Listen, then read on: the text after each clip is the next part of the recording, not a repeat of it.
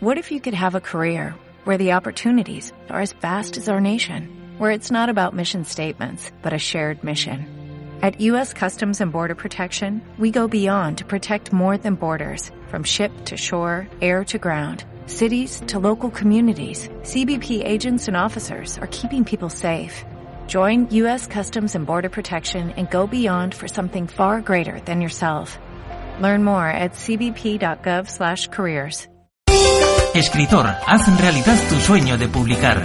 Tus libros desde 8 euros. Gráfica Salorí pone a tu disposición servicios de imprenta, maquetación, corrección, diseño y asesoramiento literario. Gráfica Salorí, editorial e imprenta profesional. Infórmate en gráficasalorí.com o en el 628 259 157.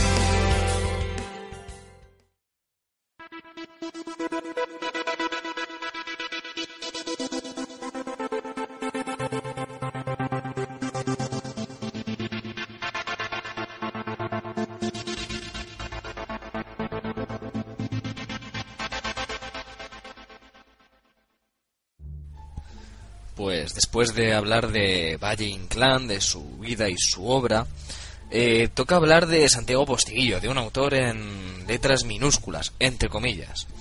Y digo, ¿por qué, ¿por qué digo entre comillas? Bien, porque Santiago Postiguillo es un crack. Eh, es lo que diríamos que es un crack, ¿vale? Eh, yo no sé cómo está el tema de las ventas y demás, pero Santiago Posteguillo hoy, hoy por hoy creo que es uno de los autores que más vende. Estoy convencido de que de novela histórica es el que más vende en España, eh, con diferencia de largo. Algunas de sus novelas, ¿vale? Es Africanus, El hijo del cónsul, Las legiones malditas, La traición de Roma, Los asesinos del emperador, Circo Máximo, y luego tiene otro que es La noche que Frank, en la que Frankenstein leyó El Quijote. Eh, menos esta última, el resto todo va de romanos, ¿vale? Es eh, novelas sobre romanos, las guerras púnicas, eh, las legiones, ¿vale? todo esto lo que es novela historia clásica, novela histórica clásica. Y bueno, pues esta es la temática más o menos con la que trabaja él siempre, pero es un crack, ¿vale? Es, es buenísimo. Y quería hacer una reflexión, ¿vale? Primero vamos a leer su biografía, ¿vale? Vamos a explorar un poquito su sitio web, donde tiene aquí la, todas las editoriales que le publican, eh, también eh, los eventos que tiene, eh, las presentaciones y demás. Y la verdad es que mm, me ha llevado a reflexionar sobre una cosa, fundamentalmente, que ahora, ahora lo comentaremos. Bueno, vemos aquí en la página web que tiene entrevistas en el mundo. un, montón, un montón de periódicos de tirada nacional importantísimos. Eh, artículos, eh, la revista que leer, en primera plana, Santiago Postiguillo. Eh, bueno, mm, si alguien piensa en qué le gustaría llegar a ser en el mundo de la literatura, hablando de, escritores, ¿vale? tal vez lo que le gustaría ser es Santiago Postiguillo. Y sobre este concepto después vamos a trabajar un poco. Pero vamos a leer una biografía sobre, una pequeña biografía sobre el autor, que la tiene aquí en su web, ¿vale? Es muy cortita. Y bueno, ya de una vez lo conozcamos mejor, vamos a seguir hablando sobre su obra y sobre esto, que es fundamentalmente sobre lo que quería hablar.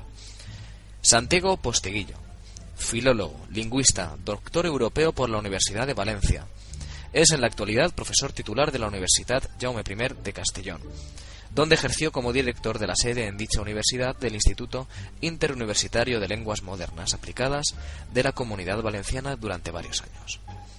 En la actualidad Imparte clases de lengua y literatura inglesa, con atención especial a la, a la narrativa inglesa del siglo XIX, el teatro isabelino y la relación entre la literatura inglesa y norteamericana con el cine, la música y otras artes. Santiago Posteguillo ha estudiado literatura creativa en Estados Unidos y lingüística y traducción en diversas universidades del Reino Unido. Autor de más de 70 publicaciones académicas que abarcan desde artículos de investigación a monografías, y diccionarios especializados, en 2006 publicó su primera novela, Africanus, el hijo del cónsul, primera parte de una trilogía que continúa con las legiones malditas y la traición de Roma. En 2008 quedó finalista del Premio Internacional de Novela Histórica Ciudad de Zaragoza, con las legiones malditas. Sus novelas son recomendadas por medios tan prestigiosos como El País, Historia National Geographic, Que Leer, Ser Historia o ABC Radio Valencia, por mencionar algunos ejemplos.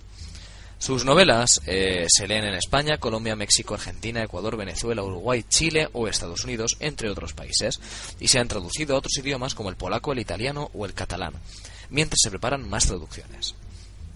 Desde marzo de 2008, todas sus novelas permanecen entre las 200 novelas más vendidas del índice de ventas Nielsen en España, llegando a estar en algunos momentos entre las 10 más vendidas. Igualmente, desde 2008, Posteguillo imparte un taller de literatura creativa en colaboración con la Universidad de Valencia y la empresa Tecnolingüística. En 2010,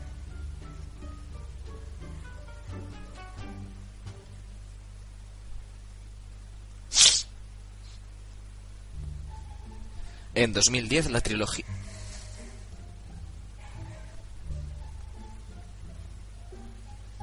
En 2010, la trilogía de Escipión ha continuado recibiendo diversos reconocimientos, con el premio de la Semana de Novela Histórica de Cartagena y el premio de las Letras Valencianas, otorgado este año a Santiago Posteguillo por la Generalitat Valenciana.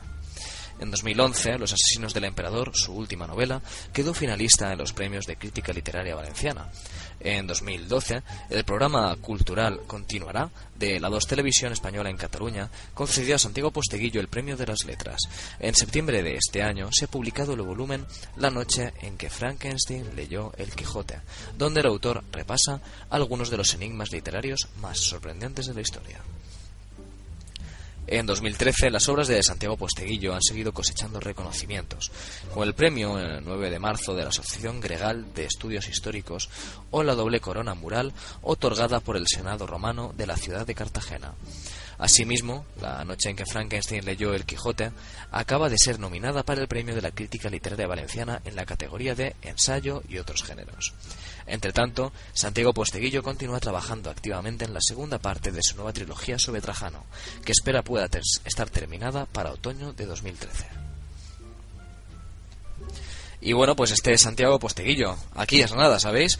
Eh, un montón de premios eh, importantísimos. Además, toda su formación ha sido profesor, profesor ha sido, eh, ha estado en Estados Unidos, en Inglaterra, estudiando, preparándose. ha hecho escritura creativa. bueno, Mm, me parece increíble realmente su biografía, es muy completa y más sobre todo para lo que venimos a decir siempre, luego aparte, intentaré seguir repitiéndolo esta nueva temporada y no me voy a cansar jamás de decirlo.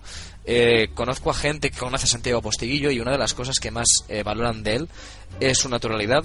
Su, es una persona parece ser muy normal, muy mm, llana. Yo es lo que digo siempre. Eh, normalmente los escritores que más éxito tienen, los que de verdad escriben como Dios manda y tal, eh, la verdad es que suelen ser luego la gente más normal con la que te puedes ir a tomar unas cañas, reírte del último programa de humor que has visto o de lo que sea, ¿vale? no son gente que se tenga nada endiosada, son gente muy normalita y que la verdad es que da gusto estar con ellos. O sea que siempre intentando quitar ese, ese halo de escritor bohemio, como le llamamos en Valle Inclán, que eso ya es de un siglo y pico atrás, y que ahora mismo la situación ya no es la misma, y menos en el mundo literario. Eh, y la verdad es que eh, gente como Santiago Posteguillo es la que sigue demostrándonos, eh, como, como ya hizo Carlos Sisi en una entrevista para Escuela Valencia, que nos demostró con su forma de ser, con su forma de hablar, con su naturalidad, con su forma de, estar, cómo ha de ser un escritor, cómo ha de comportarse un escritor, cómo como realmente no ha de ser de, pedante, porque estos grandísimos escritores tan buenos lo que tienen en común es que no son nada pedantes, pese a que el ideal bohemio diga que han de ser muy pedantes y muy especiales todos ellos. Pero la verdad es que Santiago Posteguillo nos demuestra que esto no es así. Y como decía, pues tiene varias obras, tiene aquí su trilogía, la de Africanus, tiene más libros, la de los asesinos del emperador, Circo Máximo, ahora parece que, va a tener otra trilogía, ¿no? Sobre sobre Trajano y bueno, tiene este ensayo que sería la noche en la que Frankenstein leyó el Quijote. Y la verdad es que este está muy bien. A mí esta trayectoria me gusta mucho, aparte de que es increíble. O sea, tú entras aquí en su página web y todos en nuestras, en nuestras web, en nuestros blogs, en Facebook, ves, estás constantemente viendo y te ves a ti mismo también de esa manera. Eh, escritores que somos eh, muy desconocidos, que, que nos conocemos nuestra familia, nuestros amigos y poco más. Y ya nos pensamos que hemos conseguido algo. Y nos ponemos todo orgullosos nuestros libritos en, en, el blog o en el Facebook para que la gente nos conozca, o ves estos constantes bombardeos de gente en plan, soy escritor, soy no sé qué, o se ponen en su muro de Facebook gente el nombre y luego al lado, escritor, y ya se autoproclaman a sí mismos escritores. Y tú entras aquí en la web de Santiago Postiguillo y empiezas a ver editoriales, Planeta, Ediciones B, del grupo Z, eh, socio honorífico parece ser de Bibliocafé. Eh, o sea, ya solamente con Planeta, o sea, ya es, ya es para morirse. Tiene aquí enlaces directos a la Casa del Libro, al Corte Inglés, al FNAC. a través de Facebook también tiene, también luego el Twitter. Pero el tema ya solamente de que esté, eh, como, en general, como Ediciones Planeta, ¿sabéis lo que hace falta para, para que te publique eh, Ediciones Planeta? O sea, es, es algo realmente espectacular. Es algo que muchas veces no concebimos eh, la importancia de estas cosas, pero que te publique Ediciones Planeta es mm, ya garantía de que lo que haces vende, se vende muy bien y produce suficientemente dinero como para que esta gente eh, decida arriesgarse en imprimir en físico tus libros, que no es poca cosa, ¿eh? Y nada, pues aquí lo tenemos, estos enlaces a Planeta, Ediciones B del Grupo Z. Es genial, la verdad, ¿eh? Y eso, y lo ves un tío la mar de normal, que tiene aquí sus fotillos, con presentaciones, ferias del libro, eh, acontecimientos ¿no? Eh, donde hay como algo histórico, ¿no? que son rememoraciones históricas. Eh, lo tenemos aquí en una foto con Gabriel Castelló en la Feria del Libro de Valencia, que os acordáis que hablamos aquí, aquí de él. Gabriel Castelló, también escritor valenciano de historia. Y la verdad es que es curioso, es muy curioso porque Mm, siendo una persona, como decimos, parece ser muy, muy normal, consigue grandes cosas y es un escritor de, los de estos que pocos que sí que pueden decir a sí mismos con todo el vamos, con todo el conocimiento de causa del mundo y con toda la razón del mundo, yo soy escritor. Y es lo que venía a decir. Eh, yo no sé cuántos ejemplares venderá. Eh, ha estado, está siempre, como dice, decía antes, entre los 200 primeros más vendidos. A veces está entre los 10 más vendidos siempre. Y realmente yo no sé si podrá vivir de esto. Pero ya os digo yo que seguramente no, a lo mejor sí, mira, él a lo mejor es de los pocos, pero puede que incluso no viva de esto. Que, bueno, que eh, aún se dedique a la docencia, sea profesor, y que bueno, que esto sea un plus, un plus muy, muy, muy interesante, y que bueno, pues le ayude a pasar el mes y demás con bastante holgura. Pero lo que quería deciros es que ni siquiera esto eh, es mm, ni siquiera el nivel que tiene Santiago Posteguillo eh, le permite vivir o vivir como, o como los que en Follets o demás. O sea, yo creo que Santiago Posteguillo ha conseguido todo lo que se puede conseguir a nivel literario en España. Eh, lo ha conseguido todo. Yo ojalá consiga aparecerme algún día a Santiago Posteguillo en este, en este aspecto. sin embargo, seguimos teniendo esta idea de que si no eres Ken Follett, no eres nada y bueno, hay muchísimo, la, inmensa mayoría de los escritores, y ya estoy hablando de escritores de éxito como Santiago Posteguillo, no son Ken Follett, es un fenómeno raro que pasa con él, con J.K. Rowling, con Dan Brown y poco más. Generalmente no es real, es producto de un marketing eh, especial que se ha hecho, pero bueno. Y algo muy, muy, muy importante también, eso, eh, ser escritor no significa que puedas dedicarte a la vida bohemia de tal. Mira, aquí tenemos, como digo, a Santiago Postiguillo, que es un tío que menos bohemio imposible. Eh, ha sido siempre un estudiante, un estudioso, un empollón, si lo queréis llamar así. Se ve todas las cosas que ha hecho, todos los títulos que tiene. Ha tenido que hincar muchos codos. Y ahora tiene la fama, eso que todo el mundo quiere nada más empezar y que sueña con ella y, no se da cuenta de todo el trabajo que hay que hacer. Pero quiere, eh, tiene la fama, eh, estoy ahora mismo en su página web, la portada de que leer cuando le, recomendaban a la gente, a sus lectores, a Santiago Posteguillo, sus novelas, y lo ves ahí disfrazado de, cónsul romano, una foto chulísima, la verdad, con un traje impresionante, histórico, con un casco de la época. Y esto, o sea, este protagonismo es lo que todos queremos cuando empezamos en la literatura y nos olvidamos de que esto no vamos a tenerlo casi nunca. Lo tiene gente como Santiago Posteguillo y poco más, ¿vale? Eh, realmente eh, como digo, Santiago Postiguillo es un modo de imitar. Ya no solamente como escritor a nivel técnico, sino escritor como a nivel de, persona, a nivel humano, que también creo que es algo muy importante tener en cuenta. Y bueno, eh, normalmente no le damos el valor o no nos damos cuenta de que el, tipo de personas que mejores son luego en la escritura. Es que es, curioso porque me he, ido, me he ido dando cuenta de esto con el tiempo. Eh, y insistiré siempre, las, las personas más normales luego son las que más triunfan, las más campechanas, si me permitís esa expresión son las que mejor escriben, las que no son tan pedantes, las que luego no entran en trifulcas literarias por el Facebook, que queda muy cutre, yo siempre lo diré. Yo soy el primero que está en Facebook, en grupos y demás, en debates literarios y, discuto alguna vez que otra, yo también discuto, ¿vale? Pero yo a veces me he parado a pensar y decir, bueno, eh, hace 100 años los grandes escritores españoles, por ejemplo, se reunían en el Café Gijón de Madrid, en la terraza, y discutían, eh, había políticos, había músicos, había artistas de todas clases, luego muy importantes en todo el panorama cultural español a lo largo de la historia. Debatían, discutían, eh, como os he leído antes, incluso salían a veces a hostias y espadazos. Pero eh, hoy lo único que podemos decir, lo único que podrá decir nuestra generación, por lo que será conocida, es porque cualquier persona se ponía el adjetivo escritor al lado de su nombre en Facebook, en una red social, Decía que escribía y discutía como si no hubiese un mañana y se gritaba y se insultaba. Esto realmente, em, yo creo que tenemos una, hemos creado una imagen distorsionada del escritor, o hemos creado una nueva imagen del escritor, pero pretendemos eh, que eso sea durante una etapa, no sé cómo decirlo. La gente pretende comportarse así, eh, moverse a través de esto, al fin y al cabo, eh, oye, esos son los nuevos tiempos y es la mejor manera y la más fácil que, se tiene de acceder a cierto grado de, cultura o de meterse en este mundillo, ¿vale? Es, es la única manera realmente. Pero después queremos ser eh, valles sin clanes, queremos que de pronto ganar mucho dinero, vender muchísimo, ser los mejores, que todos nos digan lo buenos que somos. Y, y que de pronto eh, dejemos el Facebook atrás, ya no nos ocupemos de eso, porque eso es lo que muchos, muchas de estas personas aspiran, a dejar el Facebook y, olvidarse y pasar a otro nivel y convertirse en Valle sin clan y eso no, eh, no puede ser o sea una cosa o la otra eh, los valles de grandeza hoy en día en este oficio no benefician absolutamente a nadie. Eh, lo digo como un consejo los valles de grandeza no van a ayudar absolutamente a nadie.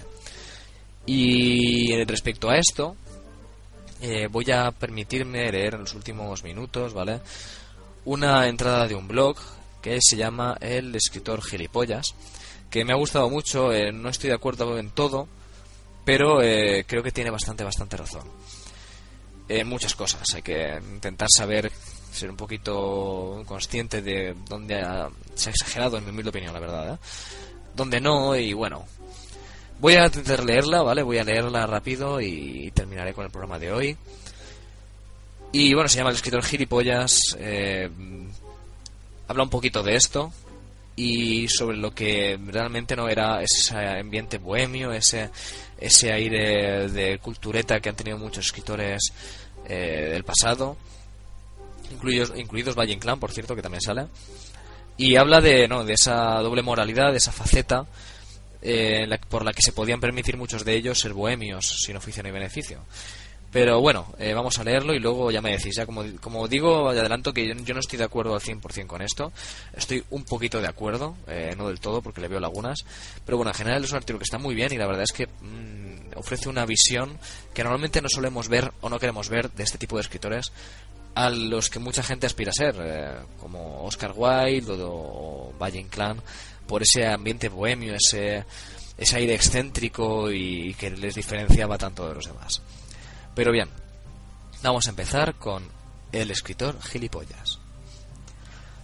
Permitirme empezar diciendo que yo mismo me considero muy modestamente un escritor gilipollas. Posiblemente nunca estaré a la altura de los grandes escritores gilipollas de los que voy a hablar, pero al menos mi experiencia personal me capacita, aunque sea de un modo imperfecto, para entender la cuestión. El cristiano se redime por las obras, el escritor también, pero en este caso por sus obras literarias. Pero ¿qué pasa cuando nos olvidamos de las obras y nos centramos en el hombre? ¿Qué pasa si, aunque sea momentáneamente, borramos esas obras de su biografía? ¿Qué nos queda? Pues muchas veces me temo un montón de defectos, un catálogo de estupideces, una vida errática, confusa y lamentablemente perdida. Veamos algunos ejemplos. Oscar Wilde, por empezar con un caso muy evidente, se lo jugó todo a una carta, pero no una carta seria, de verdad, sino una carta falsa, una carta ridícula, de juguete, una carta con la que no podía engañar a nadie. Su prestigio literario, su inteligencia, su, su sarcasmo y su vanidad. Con eso, puestos a enfrentarse con la vida real, no se va a ningún sitio. Es como ir a la guerra con una pistola de juguete. Te hacen pedazos en un momento. Al final, cuando ya todo está perdido, Oscar Wilde comprendió que nunca había tenido la menor oportunidad de salir vivo de ese juicio. Su largo lamento de profundis, entre el tufillo de vanidad y hiperpotencia que desprenden voluntariamente sus palabras, muy lúcidas y sinceras, desde luego, él mismo llega a reconocer que ha sido un imbécil como la copa de un pino. Pero, ¿qué hacer? Nada. No hace nada. Primero porque ya no se puede hacer nada. Segundo porque él es escritor y no sabe vivir de otra manera. Él no vive, él no vive la vida, él la escribe. Y como él mismo confiesa, ahora que conozco la vida, ya no quiero escribir. ¿Y qué hace un escritor que ya no quiere escribir? Nada. Morir en vida. Un escritor que ya no quiere escribir está acabado. Su vida puede que continúe, pero solo desde un punto de vista físico. Espiritualmente está muerto, es un zombie. Se pasea, se mueve, pero está podrido por dentro, en descomposición. Y pese a todo, aunque muera el talento, el entusiasmo, la crítica satírica y lúcida, la capacidad para la belleza, no muere la vanidad. Es curioso, un escritor zombie sigue siendo tan vanidoso como siempre. Piensa que el mundo continúa necesitándole. En realidad, eso es lo triste, el mundo no lo ha necesitado nunca. Piensa que su funeral estará lleno de grandes multitudes anónimas, desfilando con lágrimas hasta ante su tumba. Sí, un escritor, por bueno que sea, no puede aceptar la idea de la inutilidad de su obra, y por tanto no puede aceptar la idea del olvido de su obra. No sé cómo hay gente que pueda vivir sin escribir, decía Kurt Vonnegut, el autor de Matadero 5, pues sí, chaval, sal a la calle y verás. El mundo está lleno de gente que vive sin escribir ninguna novela y sin la necesidad de escribirla. Porque aquí entramos en otro tema, las condiciones económicas de la vida del escritor. ¿Cuántos grandes escritores han gozado toda su vida de una buena salud económica? La lista es inmensa. Muchos han sido simplemente unos mantenidos, viviendo de sus maridos y de sus mujeres. Otros han necesitado a su familia y el dinero y la posición de su familia, hasta el final de sus días. Otros fueron enchufados gracias a un amigo o su afiliación política y pese a todo estuvieron quejándose de su suerte durante muchos años. No quiero ofender a ningún devoto o lector. Son grandes escritores, eso no lo pongo en duda ni un momento. Pero me gustaría saber cómo se hubieran apañado muchos de ellos sin ese sostén económico y social del que siempre gozaron y que nunca se cuestionaron realmente o muy pocas veces. Pero no siempre me encuentro en lo que yo llamo estado de gracia. Tengo días de iluminación y fiebres, días en los que la música de mi mente se interrumpe, entonces remiendo calcetines, podo árboles, recojo frutas o saco brillo a los muebles. Pero mientras estoy haciendo estas cosas, no siento lo que vivo. No lo digo yo, lo dice Anais Nin en las primeras páginas de su diario y también añade: Se vive así, cobijado en un mundo delicado y uno cree que vive. Entonces lee un libro, por ejemplo, o va de viaje, o habla con Richard y descubre que no vive, que está simplemente hibernando. Los síntomas de la hibernación se pueden detectar fácilmente. El primero es la inquietud. El segundo síntoma, que llega cuando el estado de hibernación empieza a ser peligroso y podría degenerar en muerte, es la ausencia de placer. Eso es todo. Parece una enfermedad inocua. Monotonía, aburrimiento, muerte. Hay millones de personas que viven o que mueren así sin saberlo. Trabajan en oficinas, tienen coches, salen al campo con su familia, educan a sus hijos hasta que llega una brusca conmoción, una persona, un libro, una canción, y los despierta salvándoles de la muerte. Algunos se quedan dormidos para siempre. Son como el que durmió tendido en la nieve y nunca más despertó. Pero yo no corro peligro, porque mi casa, mi jardín, mi agradable vida no consiguen arrullarme. Sé que estoy en una bonita cárcel de la que solo podré huir escribiendo. Analicemos un segundo la idea que subyace bajo estas palabras, sinceras pero inconscientemente hipócritas. Si no escribo, no vivo. La vida me resulta aburrida. Vivo bien, no me falta nada, pero desprecio todo lo que no tengo. No me vale, no me basta con eso. ¿No es eso solo lo que nos está diciendo en el fondo? Y no tan en el fondo, pues se permite no andarse con rodeos, algo muy distinto a cuando se pone a hablar de sentimientos o amor, que no sexo. Sus diarios son un curioso ejemplo de cómo un escritor puede ser muy exacto e irse por las ramas a la vez, todo seguido en el mismo libro. A lo que vamos. Ya me gustaría verte, querida Anaís, en la fila del paro. Ya me gustaría verte lejos de tu bonita casa y recogiendo frutas o cosiendo ropa, pero no para matar el tiempo, sino para poder comer. En fin, no seamos tan crueles. Aunque puestos a hablar de escritores que viven bien, me resulta imposible no mencionar el caso de Valle Inclán, que en el colmo de los colmos se permitió el lujo de ser pobre. Valle Inclán, consagrado por completo a su obra, a su futura obra, pues aún era joven, prefirió pasar hambre en Madrid que aceptar un trabajo de inspector de las obras de restauración de la Catedral de Burgos, un trabajo que le habían ofrecido un amigo político. Ay, los amigos políticos, qué grandes favores les han hecho a los escritores, y qué desagradecidos han sido estos. Sí, eran otros tiempos, desde luego. Me, me gustaría saber qué le diría hoy a Valle Inclán, si pudiera, uno de esos recién licenciados en Bellas Artes, que en su futura vida laboral, si la tienen, nunca, nunca llegarán a trabajar en nada que tenga que ver con el arte, o que merezca llevar el, el calificativo de artístico. Sí, desde luego, eran otros tiempos, pero la cultura se nos había olvidado, cuesta dinero y ni uno ni lo otro suelen ser muy valorados por aquellos que lo tienen. Especialmente lo segundo, pero también lo primero. ¿Cuántos escritores se han permitido el lujo de abandonar la universidad porque estaban demasiado lejos de la vida? Esta lista es gruesa, a poco que se rasque se hace muy gruesa.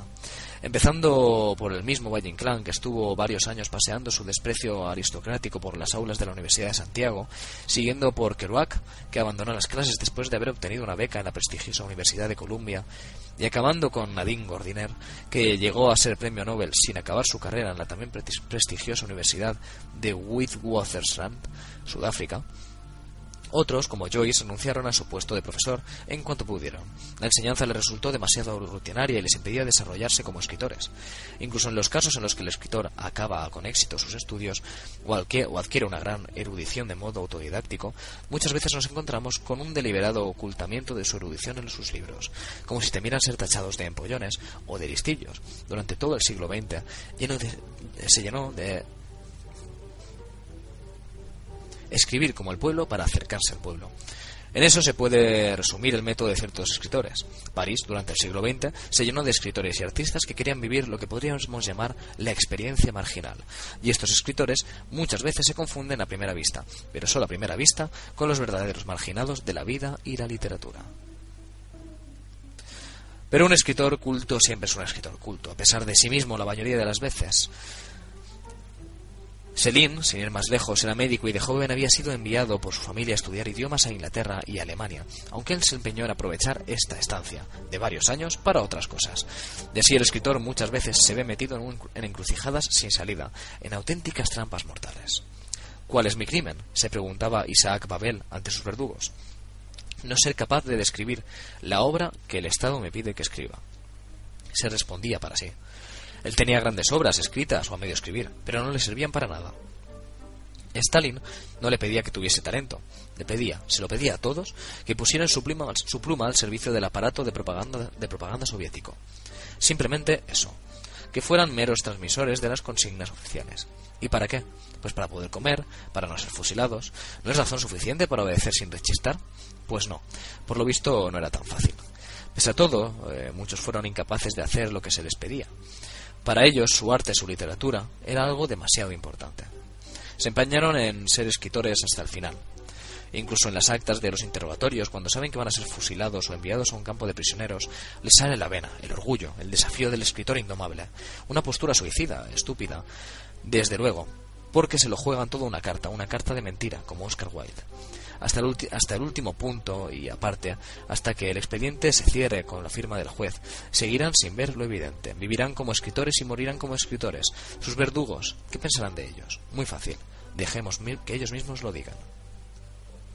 ¿Ha leído alguno de sus libros? No. ¿Para qué?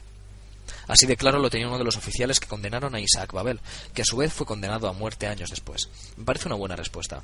¿Hace falta leer un libro para saber que su autor merece morir? Pues claro que no, faltaría más.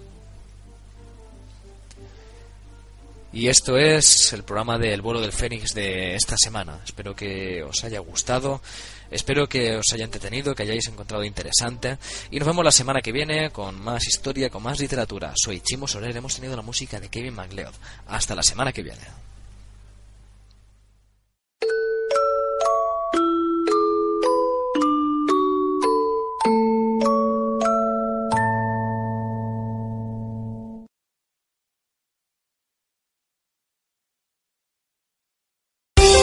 Escritor, haz realidad tu sueño de publicar. Tus libros desde 8 euros. Gráficas Alorí pone a tu disposición servicios de imprenta, maquetación, corrección, diseño y asesoramiento literario. Gráficas Alorí, editorial e imprenta profesional. Infórmate en gráficasalorí.com o en el 628 259 157.